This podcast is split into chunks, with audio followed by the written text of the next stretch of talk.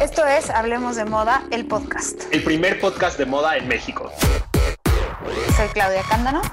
Y Jordi Linares. Hola, hoy es martes de Hablemos de Moda, el podcast. Soy Claudia Cándano. Y yo soy Jordi Linares. ¿Cómo estás, Jordi? Muy bien, ¿y tú, Clau? Bien, también. ¿Cómo, cómo va tu 2024? Pues bien, aquí, arrancando.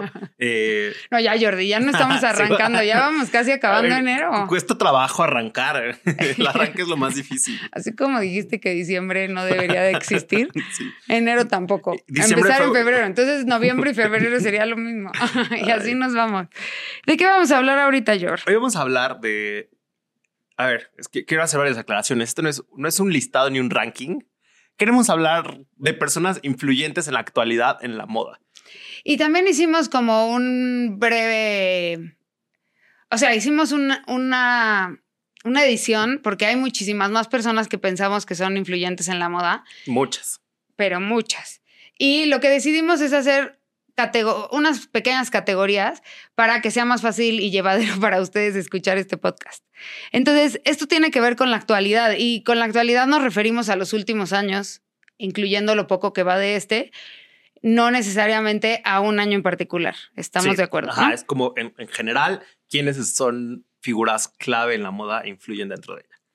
Alguien que para mí es mega influyente, no solamente influyente, mega influyente, Jordi, escúchalo bien, es Phoebe Philo.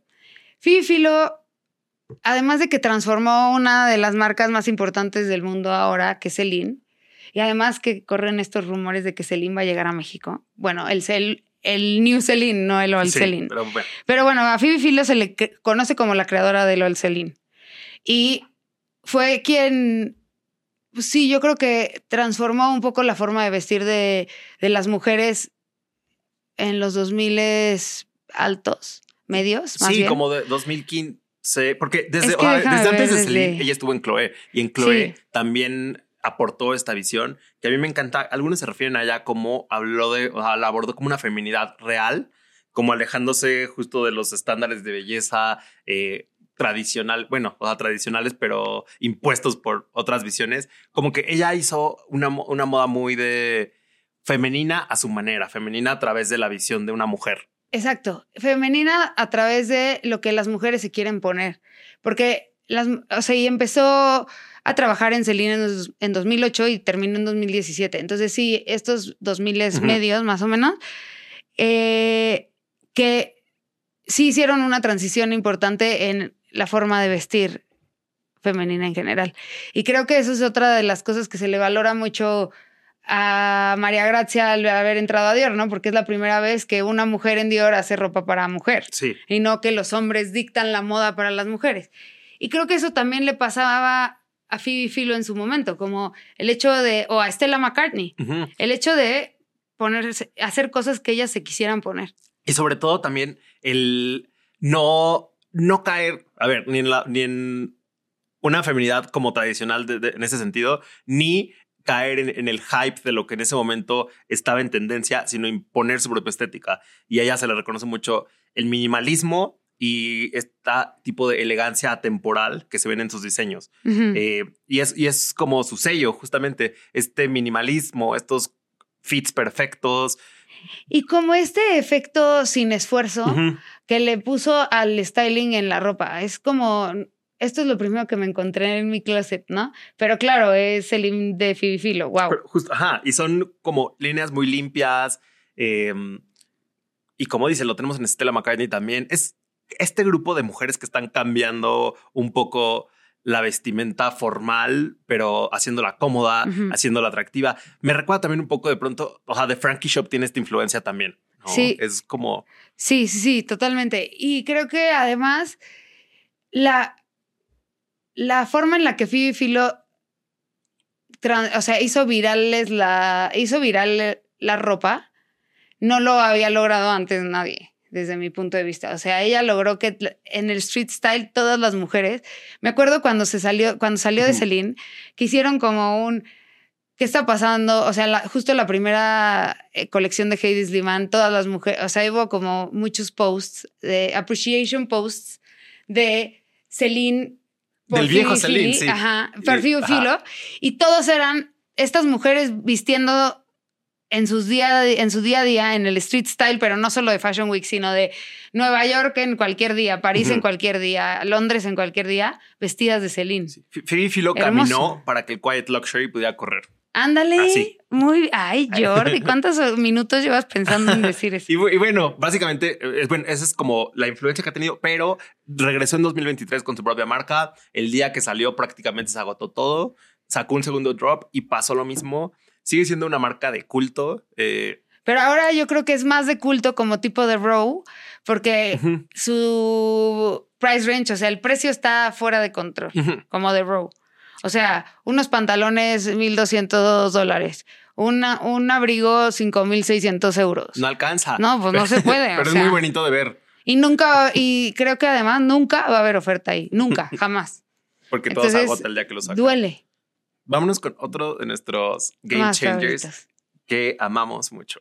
Y es Jonathan Anderson. Sí, Em, a ver, Jonathan Anderson justamente tiene una, este- una visión muy vanguardista, pero también agarra elementos tradicionales, ¿no? Eh, creo que lo que lo puso en el foco, bueno, su trabajo en su marca homónima en JW Anderson lo puso en el foco y luego entrar a Loewe, que es una marca llena de tradición, pero que ya que no tenía hype, que aburría. Entonces, poder combinar toda la herencia de Loewe y hacerla ahorita la marca más deseada fue, creo que en 2023 estuvo como cuatro veces, tres veces seguidas de lo en el ranking de las más deseadas. Sí, y creo que y creo que Jonathan Anderson ha logrado ir de menos a más. O sea, empezó con Loewe tranqui, ¿no? O sea, muy bonito, muy bien hecho. Má- más digerible. Sí, o sea, como fácil de usar. Y de repente, ¡pum! O sea, ya también se volvió... Sus shows eran como muy tradicionales, era una pasarela, normalmente eran en la UNESCO en París y era, sí, una pasarela medio revueltita porque tenía como muchos caminitos, no era una pasarela así recta, pero era una pasarela común y corriente. Y ahora no, ahora tiene su sensación de show, como que ya dijeron, vamos a imprimirle este wow factor a las pasarelas del OEB. Y hay otra cosa que sucede.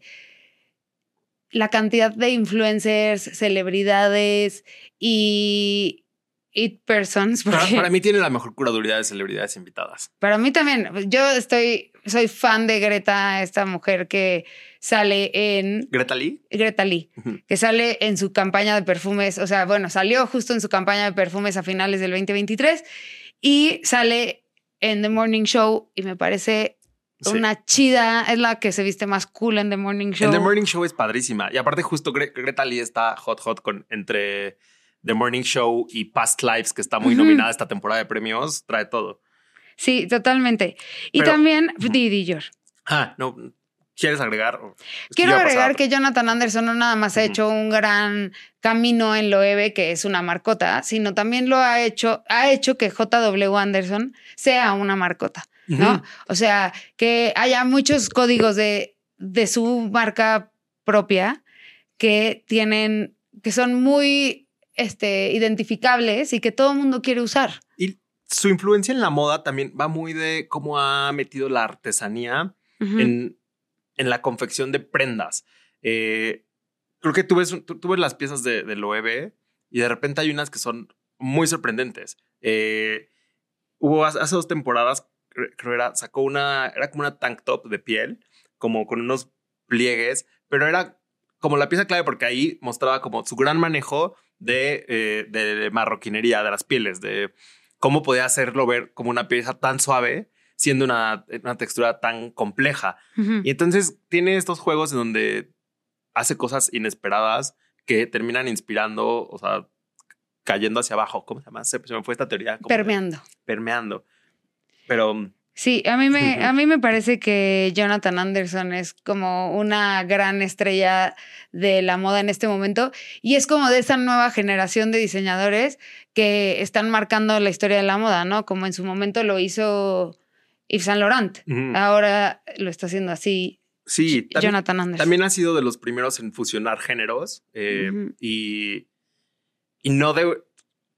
creo que lo ha hecho de una manera tan elegante y tan sutil que es como lo, lo interesante en él, ¿no? Es Sí. como, él habla como hacia un código más, eh, ay, ¿cómo decir? Inconsciente. Como que de pronto son cosas que eh, no, El te brincan, sabe, no, sabe. no te brincan en cuanto, la, ajá, en cuanto la ves, pero ahí está el como, eso es muy femenino, que está metiendo en un look masculino, esto es muy masculino en un look femenino, Sí. pero lo está haciendo fluir muy bien.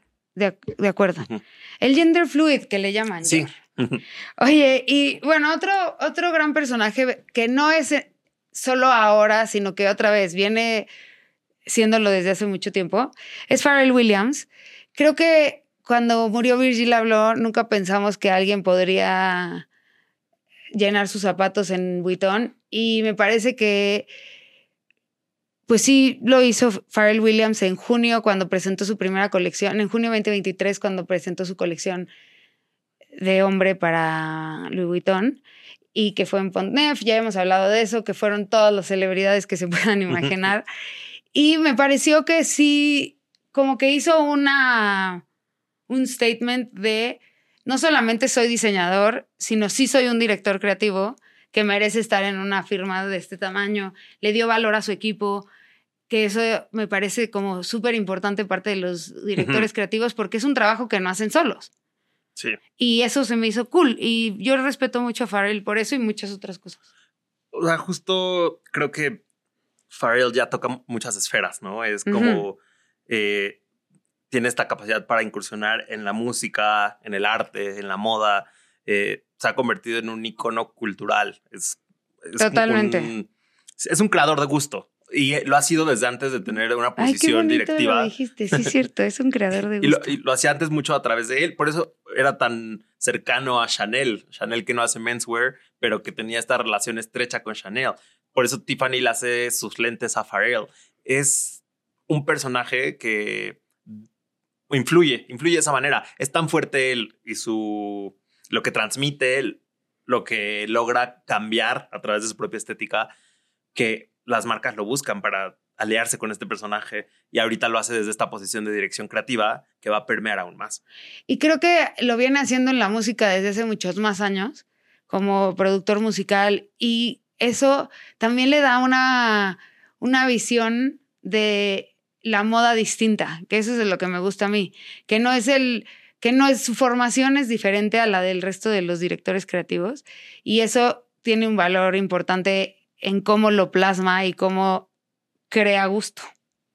Y bueno, pues veamos ahora cómo lo Me hace encanta. desde este lado de la industria. Ya Yo tuvimos una probadita el año pasado. Sí. Eh, hemos tenido una probadita durante muchos años en donde Pharrell ha sido una figura clave en la moda, pero ahora toca verlo desde aquí. Sí, y eso nos lleva a alguien que tiene también alta trayectoria. Eh, es, Prada. es otro personaje del que hemos hablado mucho, pero de pronto siento que hacia nivel, o sea, hacia afuera existe un culto muy grande entre todos los fashion geeks hacia Miucha Prada, pero de pronto hacia afuera siento que no se entiende completamente porque no es un Karl Lagerfeld, no es eh, un Valentino como más escenosos y figurosos. Miucha es mucho más discreta, pero mm, Y Micha ha ido... muy influyente. Mm, Bueno, totalmente influyente. O sea, Micha le puede dar la vuelta a la moda en, una, en un show.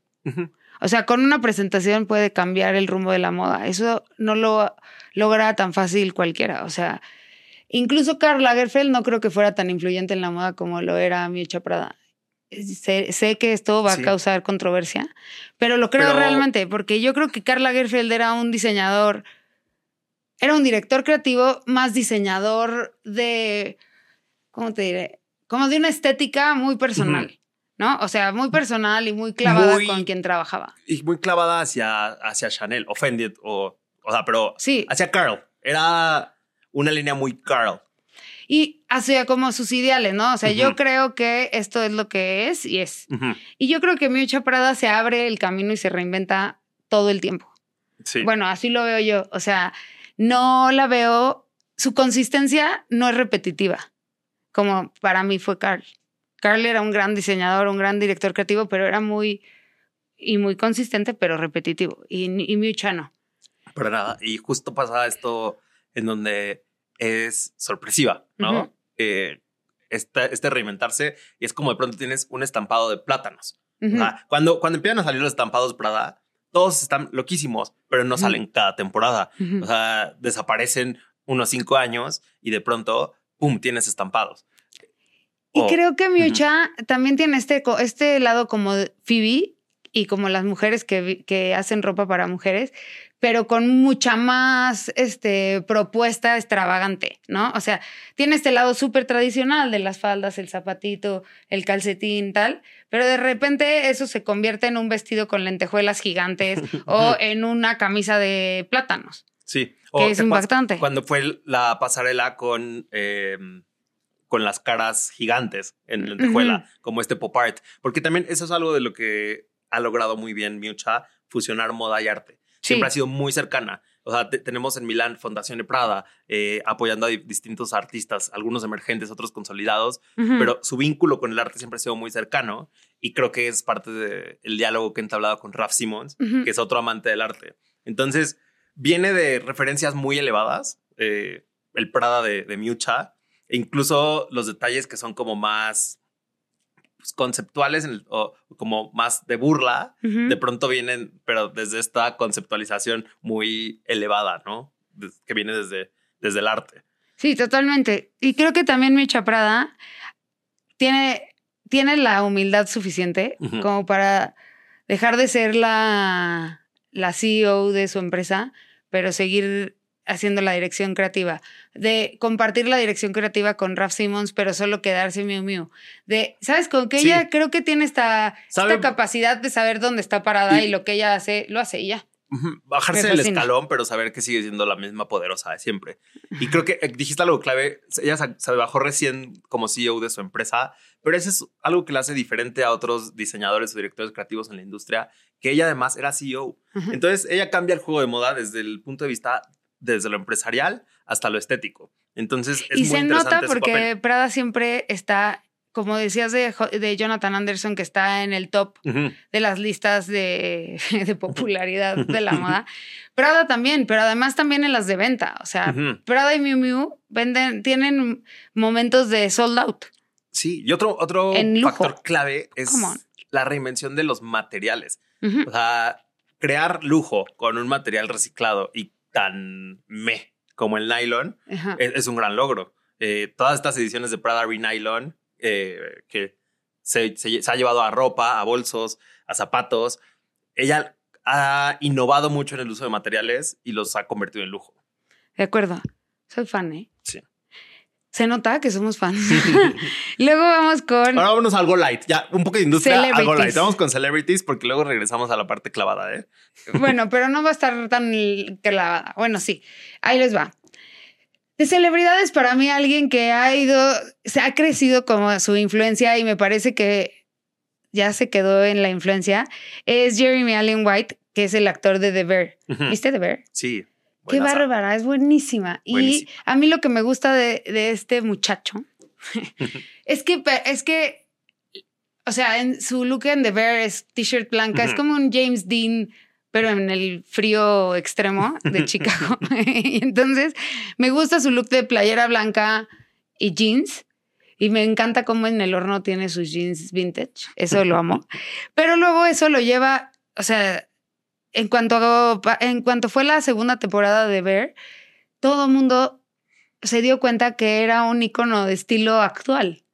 Y así como le pasó a Jacob Elordi, de repente Jeremy Allen White, que no es ese, esa preciosidad que tiene Jacob Elordi, sino que es un guapo diferente, Sí. como muy esa estética más masculina y entonces lo llevan a todo todo todos los las revistas de moda masculina, todo lo que tiene que ver con moda, desfiles, ahí está Jeremy. Pero trae una onda effortless padrísima. Me encanta. Eh, justamente Como es el muy pelo de, despeinado. Muy de white t-shirt, como de. Sí, o sea, estos paparazzis es que que, lo le toman. les estoy enseñando a Clau una foto en donde sale con un chalequito azul, con t-shirt blanca de la costa y unos pantalones beige, unos kakis, que es como de, a ver, na- na- va poner de moda los kakis otra vez. Las- los paparazzis que le han tomado con Rosalía, en donde van de lo más despreocupados los dos. Bueno, el look de la Rosalía tan fachosa no me encanta, ver, pero el de, el de Jeremy Allen White sí. No, es que la Rosalía se acaba de parar de su cama. Ahí, pobre, la paparazziaron en un mal momento. Pero es que ese, este Jeremy tiene estilo nato, percha, es percha. O sea, lo que se pone se le ve cool, se ve effortless. es tal cual, es el, está el, el effortlessly cool. Ajá. Es, me Y puse lo primero que encontré, pero se ve padre. Y se me hizo que el giro de la Rosalía de Raúl Alejandro a, A Jeremy. a Jeremy fue un, ra- un movimiento radical, ¿no? Claro, es la evolución del, del motomami a- al quiet luxury. Deberías de poner en... Deberías de poner en la gráfica que me enseñaste que estás haciendo, sitúame a la Rosalía. Luego les contamos de la gráfica de Jordi. Pero bueno, otra, otra gran eh, personalidad actual para mí es Salma Hayek. Siento que Salma Hayek, además de todas las cosas que hace silenciosamente, como el altruismo, como, como las chamba, la chamba que hace por mejorar el planeta silenciosamente, bueno, a veces silenciosa y a veces no tanto, me gusta, pero sobre todo me gusta que, que se ha vuelto de las personas más influyentes casi sin querer.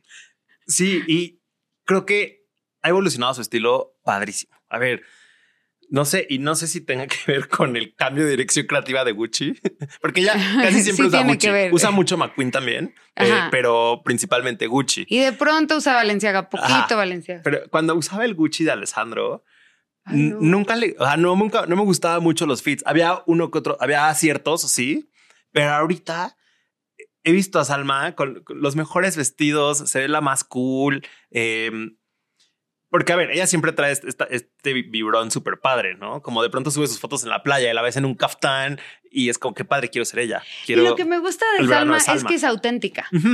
O sea, más no que... es nada poser. Eso No. es muy importante. Que por eso la ropa se le ve tan fluida o, o, o tan impuesta. A veces, a veces siento que no se siente realmente cómoda, pero cuando se ve que lo disfruta, se ve guapísima. Sí, y se ve que ella disfruta también. O sea, me gusta que saca sus videos bailando en el backstage de sus, de sus películas. O está haciendo chistes con sus coprotagonistas. O sea, como que es una mujer divertida, que se la pasa bien y, y se siente, ¿no? O sea, como que ese vibrón que dices se siente y permea en una página de una revista o Sí. desde su Instagram o en un podcast. Y se ve No que se, la, se la pasa bien con la moda. Justo Sí. de pronto sube como este, lo que dice, sus, sus backstage o ya va en el coche. O, eh, pero creo que se ve que se divierte vistiéndose, convirtiéndose en el personaje de Alfombra Roja. Sí. Me gusta mucho. Y justo eso nos lleva a otra persona que creo que se divierte en la vida. Con una vibra un poquito más pausada. y que Jordi ama.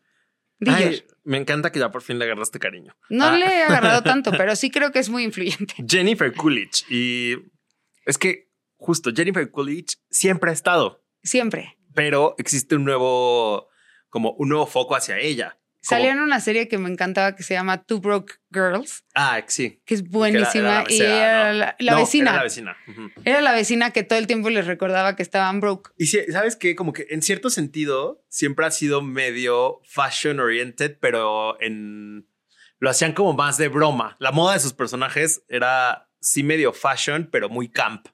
Cuando, Sí. o sea, cuando hizo a la amiga de Elle Goods en, eh, en Legally Blonde, cuando era la madrastra en Cenicienta, como que sus personajes, era importante el vestuario en sus personajes, pero eh, como para enfatizar este lado muy camp en ella. Y también yo siento que como el tema de la diversidad corporal no estaba posicionado como algo fuerte en, en el mundo, ni siquiera estaba pues casi casi que permitido porque era, o sea, nunca eras la protagonista cuando tenías, cuando tenías un cuerpo más grande, Sí. ¿no? Y ella se burlaba justo de eso, como de, bueno, sí, estoy chichona y qué, y miren, me he visto así. O sea, como que esa era parte de su camp, era como para justificar su corporalidad.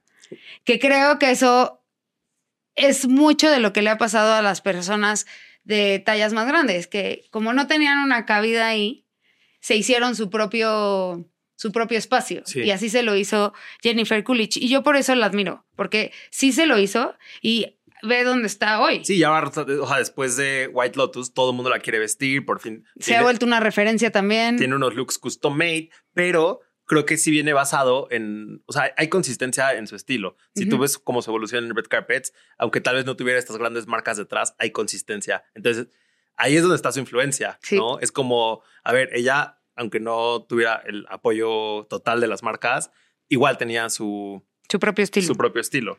Sí. Y alguien que creo que también tiene Medio su propio estilo. a veces, ¿no? Ajá, tantito sí. Y en el pelo Sí. y eso, sí.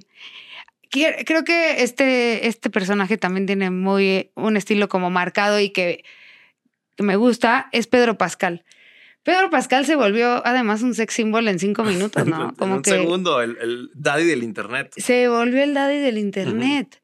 Del internet y del el Sí. cine, o sea, de todo. Y me parece, a mí me, me gustaba más cuando no estaba tan estudiado su, su look.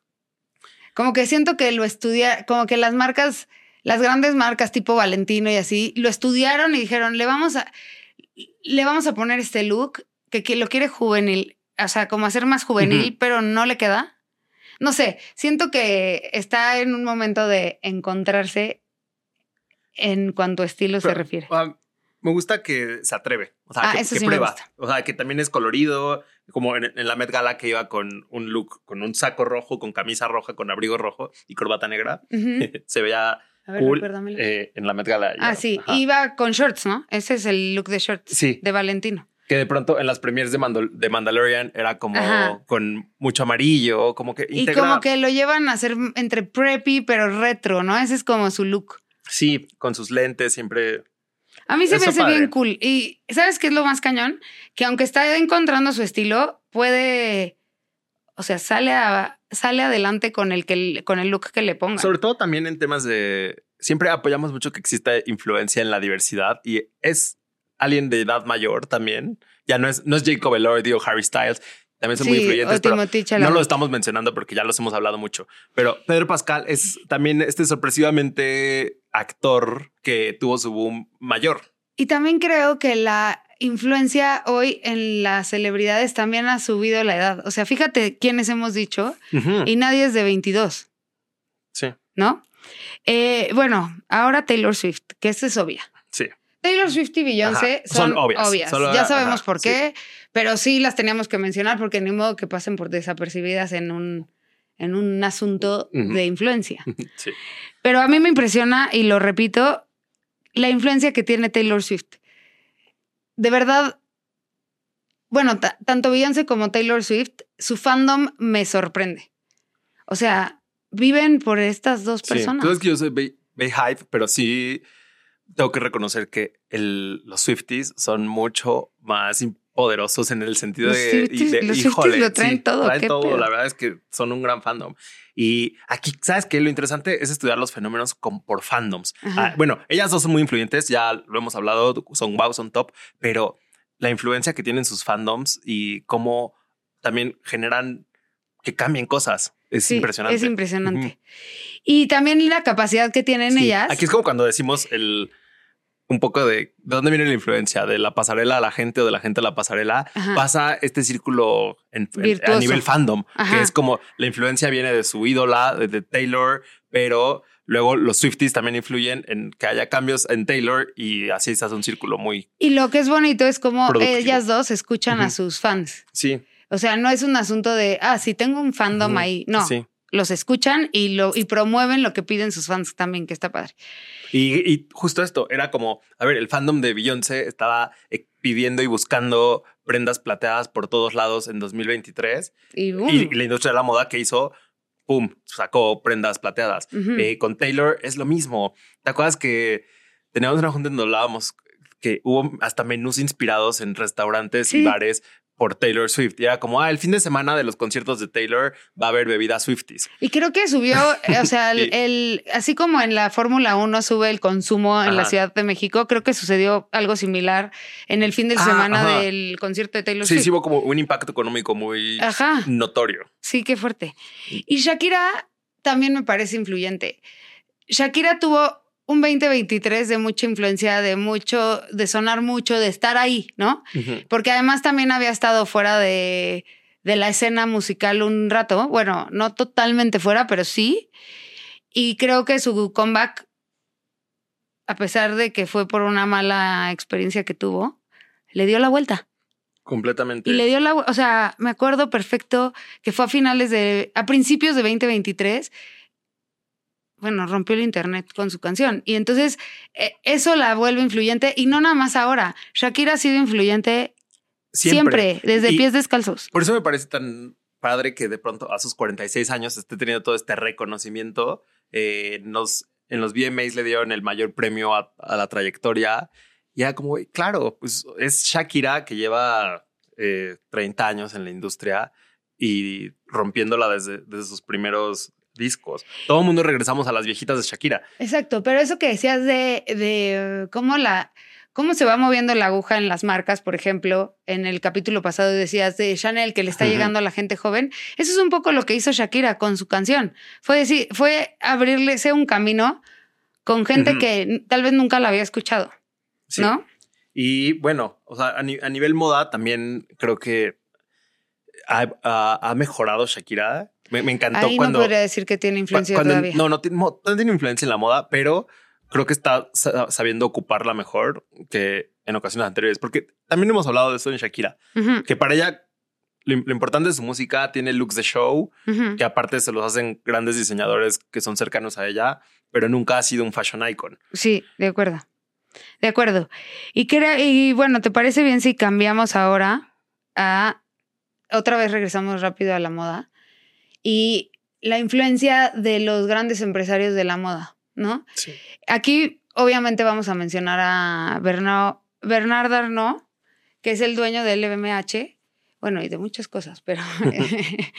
y es uno de los hombres más ricos del mundo, que, que también ha ido evolucionando como, como dueño del LVMH, ¿no? O sea, ha ido tomando decisiones arriesgadas.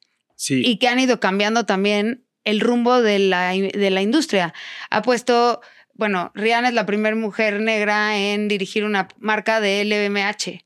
Porque tiene Fenty. Ajá, y fue justo la primera en, crear una marca de, de, de, moda de lujo. Ajá. Y, mm, y bueno, y di, di. No, que, que, justo lo malo fue que duró muy poco.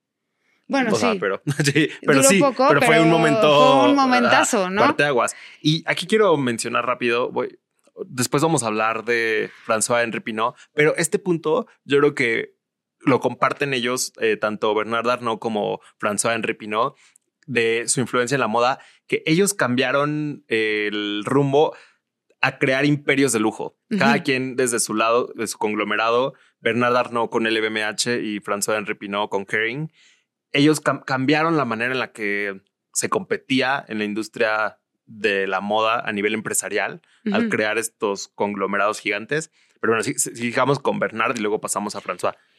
Yo creo que ver, o sea, yo creo que como dices, y además tienen una competencia que es bastante paralela, o sea, no es tan conflictiva, sino que van como muy, uno hace una cosa y el otro otra, y su competencia es realmente trabajando con las marcas, ¿no? Me parece. Y bueno, creo que sí ha habido cambios, o sea, Arno ha hecho muchísimos cambios y uno de esos cambios es lo que ha logrado con Tiffany en, desde que compró el BMH Tiffany y puso a la cabeza a uno de sus hijos.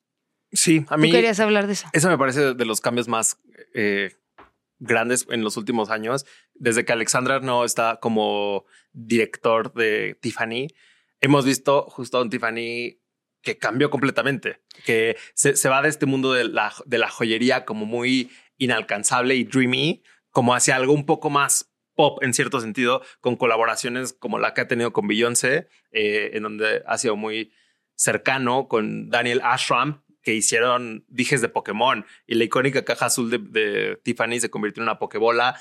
Es Me como, encanta la Pokébola. Sí, es este reconocimiento de un lujo que, que le habla a, a todos, es a otra manera incluyente, ya sabes, no es como el híjole, nunca voy a hacer un Pokémon porque soy una marca que solo hace alta joyería. sí, y también la colaboración que hicieron de, con Nike para los tenis, bueno, con Nike Virgil para los tenis, este, los Air Force One de Tiffany. Sí. Y creo que han hecho, también se han vuelto una marca como de culto. El hecho de que han potenciado su vínculo con Elsa Peretti también y en su tienda de Nueva en su gran tienda de Nueva York tienen un piso de Elsa Peretti. Eso también él le da como otro valor a la, a la marca. Y esto lo viene haciendo Alexander Pinot, no Pinot, ay, qué tal, ya le cambié de familia, perdón. Arnaud desde Rimowa. Rimowa era una marca de, de equipaje importante, pero no como cuando ya la pusieron en el en el portafolio del, B- del BMH y le, y le hicieron todo un cambio, Sí, ¿no? Alexander era el que, el que llevaba la comunicación en ese Exacto. momento. Y entonces eh, cambió. Sí. Bueno, no la comunicación, la dirección la de la dirección. marca. Y lo- ahora eso pasó con Tiffany. Me gusta mucho. Y también quienes han elegido como los amigos de la marca, se han metido al mundo coreano con BTS, con este Blackpink. Ahí van, haciendo su- sus caminos. Y, y bueno, las, o sea, las marcas de grupo LVMH, entre ellas están eh, Louis Vuitton, Dior, Givenchy, Fendi. Y algo que debemos que es que suena, suena muy obvio, pero a veces como que no nos ponemos a, a pensar quién está detrás de, de esto, es la expansión global de, de la industria del lujo. Eh, ellos son los tomadores de decisiones detrás de qué marcas llegan a dónde. Entonces, si tenemos esta gran expansión de Vuitton, de Dior, de Fendi en México, viene desde los Arnaud. O sea, así es el impacto que vivimos de, de parte de estas familias. Sí, y por otro lado, te- bueno, tenemos a los Pinot que tienen Kering y otra vez, es, es un mundo de lujo muy fuerte. Tienen Alexander McQueen, tienen Bottega Veneta, tienen este Gucci, Gucci Saint Laurent, Saint Laurent. Valenciaga. O sea, si me entienden. Sí, no, o sea, hay- aquí también vean el, el impacto cultural. Sabemos perfecto eh, que las marcas que siempre abren conversación en Internet son Valenciaga o Gucci. ¿Cu- ¿Por cuántos Exacto. años estuvimos dominados en el, yo creo que to- toque 2020, 21, el top de marcas del año siempre se disputaban entre Gucci y Valenciaga, que, Sí. venía- que vienen del mismo grupo. Totalmente. Y creo que han hecho, por eso digo que han ido como muy paralelos y como muy poniendo, este, como este punta de lanza, ¿no? Y sí, se, y sí tienen distintas marcas, distintos saberes hacer. Uno es, tiene marcas más italianas, el otro tiene marcas más francesas, pero ahí van Ujú. con todo. Va. Sí, y creo que algo que le han aplaudido mucho a la visión de, de Kering es que su- tiene un compromiso con la sustentabilidad y con como con, con la parte ética de las, las prácticas éticas dentro de sus equipos de trabajo. Y lo la, la manera en que la que yo creo que se ve más reflejado es cuando han tenido escándalos que me parece que siempre han sabido manejar bien las respuestas, por ejemplo, con Gucci. Eh, me acuerdo que no acuerdo, fue el tema de las baclavas, creo, con los labios eh, Sí. rojos, que en ese momento nombraron un director de diversidad e inclusión que se encarga de revisar que no vuelva a suceder eso. Como que saben tomar acciones, reconocer su error y tomar acciones. Y al normalmente lo reconocen a tiempo. Sí, bueno, a ver, el escándalo lo de Valenciaga fue otra cosa. No lo reconocieron tan a tiempo, no fue pero... tan a tiempo, pero también se tomaron una lista larga de acciones. Sí. Algo que ah, voy a nombrar a alguien más que no está al mismo nivel, obviamente, pero Rey Kawakubo ha hecho co- con, con Com de Garzón y con Dover Street Market un, un este, ¿cómo se dice? Una incubadora de nuevos talentos y ha impulsado a talentos de todo el mundo para que vendan en Dover Street Market y para que tengan un negocio de, de moda influyente. ¿no? Por ejemplo, la marca mexicana. Ay, se me acaba de olvidar la que es la de la playera de las Chivas. Em, eh, Liberal Youth Ministry. Ajá. Trabaja con Com de Garzón y Rey Kawakubo y, y otras muchas marcas han, han sido impulsadas por ella, ¿no? Entonces ella empezó como directora creativa y diseñadora, pero ha ido volviéndose importante en la influencia del impulso de modas, de modas, de- de diseñadores nuevos. Que creo que es lo más padre, ¿no? Cuando tienes estos personajes eh, Ella que en su momento la rompieron, como fue, que fueron disruptivos y que apoyen al talento emergente a poder hacer lo que ellos hicieron en algún momento, es muy padre, ¿no? Sí, además en una era distinta, porque ahora sí se necesita otro tipo de apoyo, ¿no? Sí. Su esposo se llama Adrián Joffe. Ajá. Y bueno, en modelos, que ya es la última categoría que nos queda, creemos que Gigi Hadid ha sido una de las modelos más influyentes de esta nueva, como de esta nueva era de modelos, pero estuvo muy, sil- como muy silenciosa a principios del 2023 a fi- y durante todo el 2022 por su embarazo y tal, tal, tal. Y de repente, en octubre del 2023, en septiembre, octubre del 2023, estuvo en prácticamente todas las pasarelas importantes de, de Fashion Week.